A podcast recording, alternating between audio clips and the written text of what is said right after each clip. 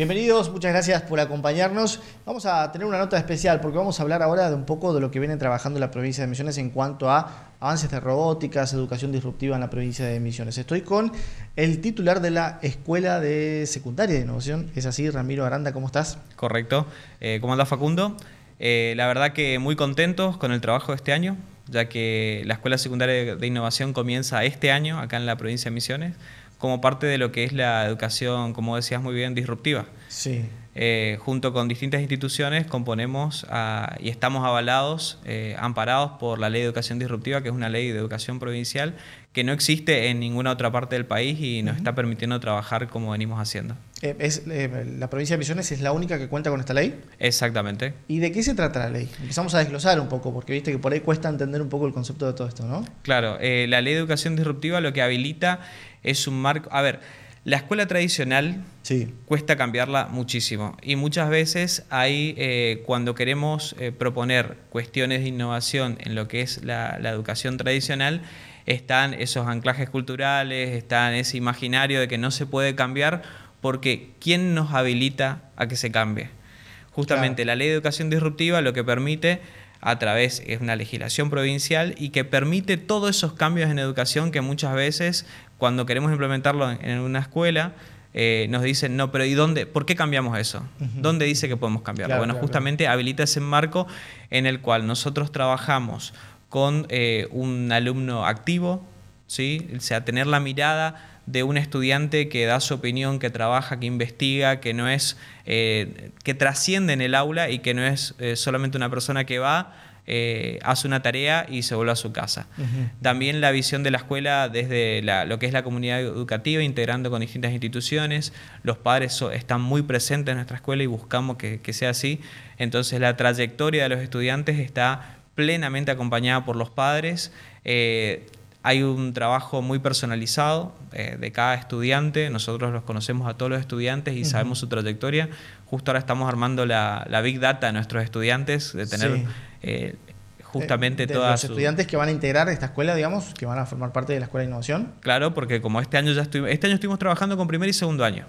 Ah, ya están activos, digamos. Sí, sí, sí. Ah, Nosotros estamos trabajando desde marzo, que se hizo la inauguración del ciclo lectivo, pero no tenemos edificio propio todavía. La idea es inaugurarlo, eh, hay muy buena perspectiva para eh, comenzar el 2020 en el edificio nuevo.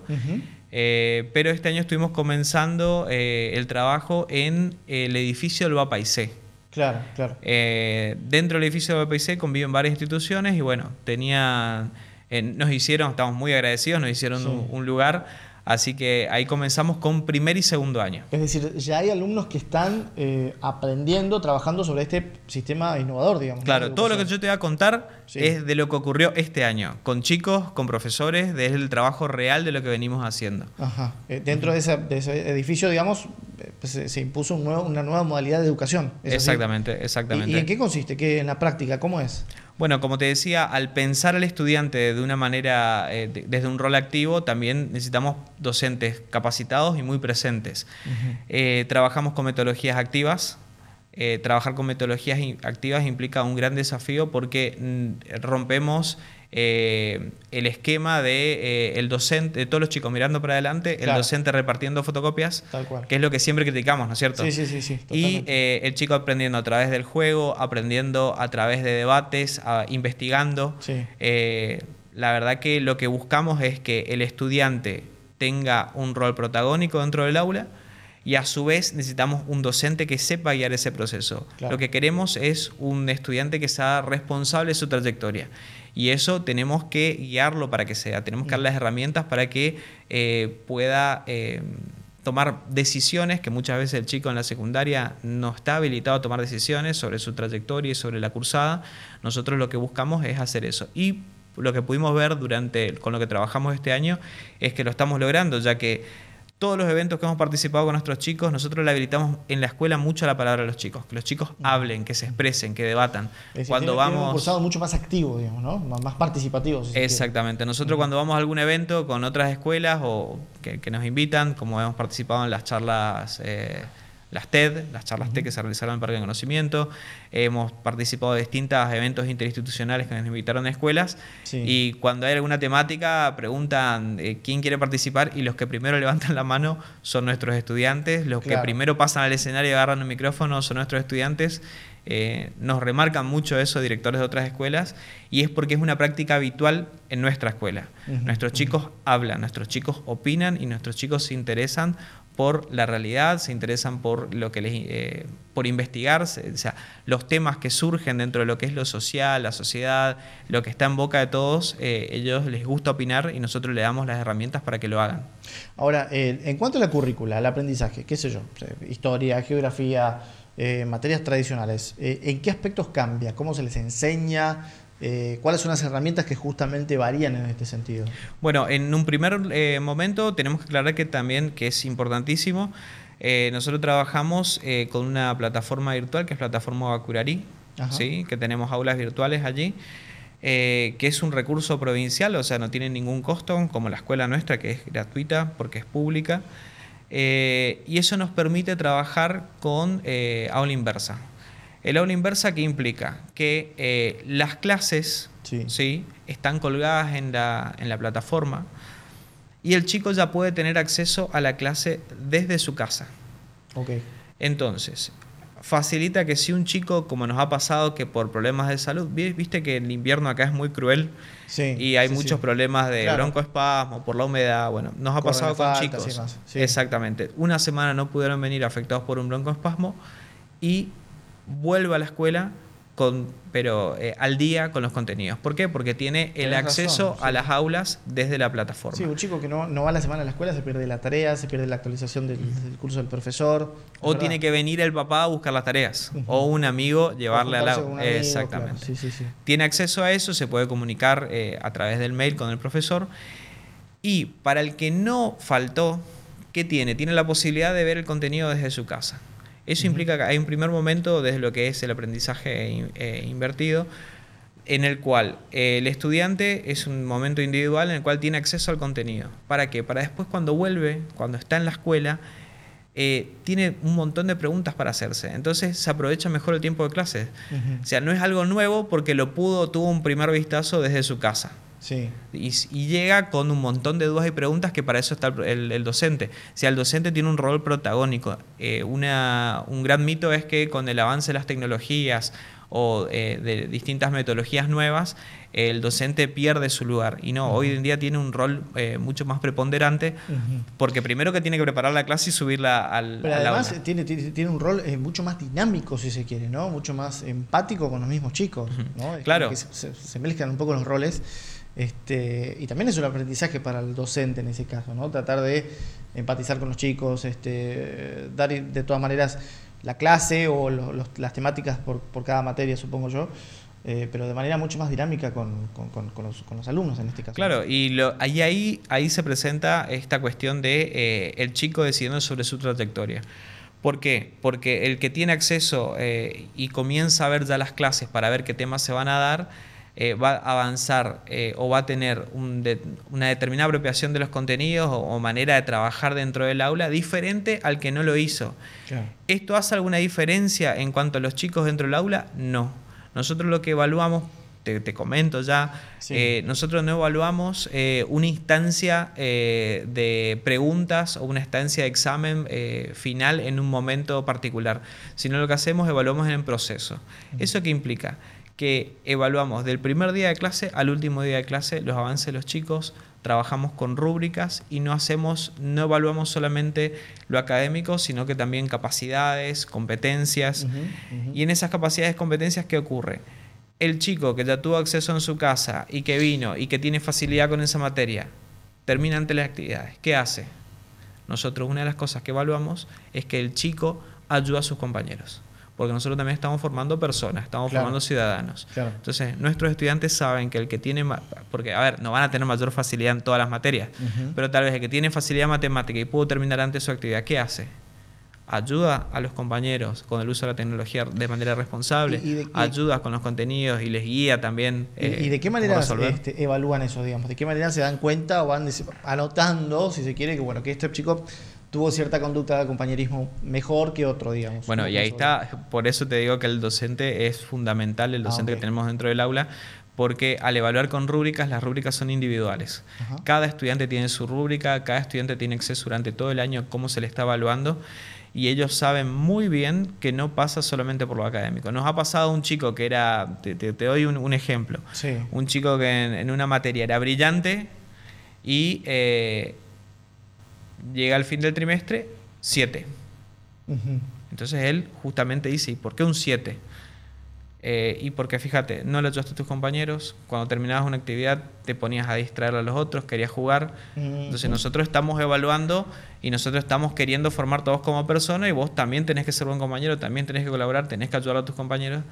El segundo trimestre tuvo un cambio rotundo en lo que es él como persona, tuvo una mejor nota y empezó a ayudar, empezó a colaborar porque él veía que tenía facilidad, empezó, pudimos ver la potencialidad que él tenía y pudimos transformarlo en que sea algo que le beneficie a todos los compañeros. Y él se empezó a sentir mejor también, porque empezó a ayudar. ¿Qué cambio va a haber a partir de lo que son las nuevas instalaciones de lo que es la Escuela de Innovación, ¿no? Bueno, eh, estamos muy ansiosos esperando justamente eh, el nuevo edificio. Eh, el edificio no va a estar dividido por... generalmente uno encuentra las aulas divididas por año. Nosotros vamos a tener las aulas divididas por áreas. Y eso tiene que ver con el trabajo que venimos realizando y que vos también me habías preguntado sobre qué espacios curriculares hay en la escuela. Nosotros, independientemente de los espacios curriculares comunes que tiene cualquier escuela, historia, lengua, geografía, eh, inglés, nosotros tenemos espacios de trabajo del docente con los estudiantes, del docente solo con los estudiantes, de un docente. Tenemos después módulos de aprendizaje integrado, que son interdisciplinares, en los cuales vas a encontrar que va a haber horas de inglés con geografía, de física con matemática eh, y de robótica con historia. Esos son módulos de aprendizaje integrado. Y después tenemos clubes, club de artística, club eh, de educación física y el campus de robótica, en el cual vas a encontrar más de dos docentes frente al estudiante. Entonces, esa dinámica que hay espacios de, trabajo de un solo docente, de pareja pedagógica y de grupos de docentes frente al aula y que son de eh, contenidos interdisciplinares, eh, nos permite trabajar de esta modalidad, en vez de tener un curso asignado para, un aula asignada para cada curso, sino que son áreas. Entonces tenés un aula de sociales. tengo este eh, cuarto, quinto grado, lo tengo dividido por cursos, cursos de chicos de 40 a 45 años. ¿Cómo se hace para... Eh, no, no, ¿por qué dije 45 años? No, no, digo, de 45 alumnos, 40 a 45 alumnos. Eh, ahora, ¿cómo se hace para eh, que los conocimientos, en este caso, cuando son compartidos entre historia y robótica, estén adaptados a la edad de los chicos también, ¿no? a, los distintos cursos en este caso? Bueno, ese fue uno de los grandes debates cuando comenzamos el año. Sí, eh, con este modelo pedagógico, que este modelo pedagógico es bien misionero, está construido por misioneros eh, o sea, no existe este modelo pedagógico en, otra parte del país. Sí. Podés encontrar experiencias parecidas, ¿sí?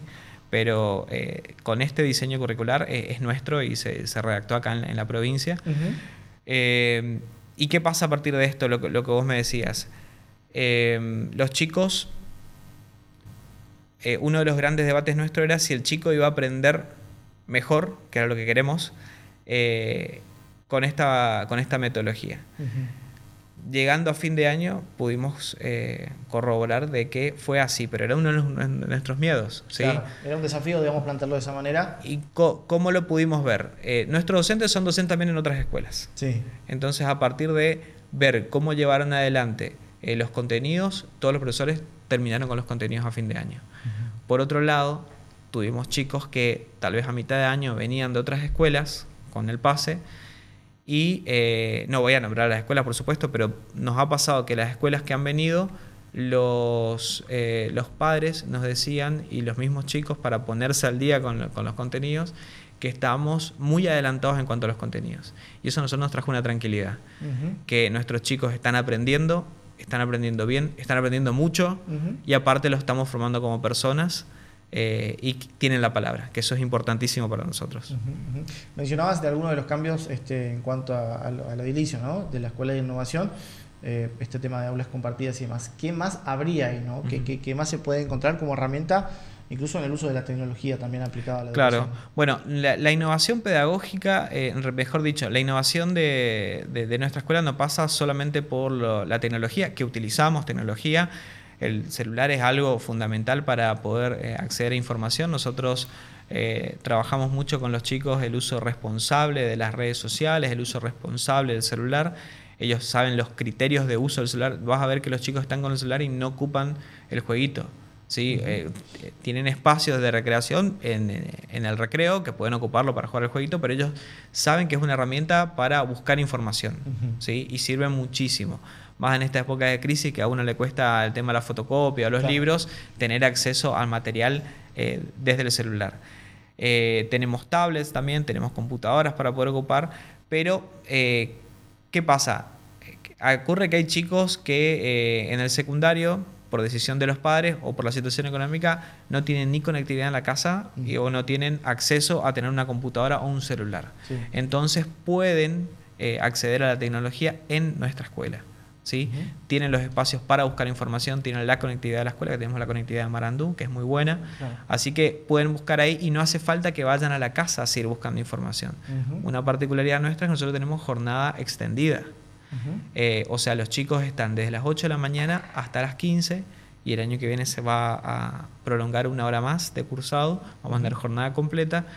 Implica que el chico está todo el día en la escuela. No tiene por qué ir a su casa con un montón de tareas y eso era una cuestión que muchos padres cuando comenzó el año nos decían, no trae tarea el chico o trae muy poca tarea. Sí, estuvo todo el día estudiando, no tiene por qué llevar tanta tarea. Claro, tal cual. Eh, y los chicos almuerzan. Es una crítica hoy de los padres del sistema educativo tradicional decir, che, ¿Para qué van al colegio si nos pasamos hasta las 10 de la noche haciendo 5 o 3 horas de tarea, ¿no? Este, hay un, lado crítico en ese sentido. Sí, sí, nosotros les decimos, el chico cuando sale a la escuela, que sale cerca a las 4 de la tarde, que vaya, que haga un deporte, que descanse, que, duerma la siesta, eh, porque la verdad que es agotador también estar de las 8 hasta casi las 4 de la tarde.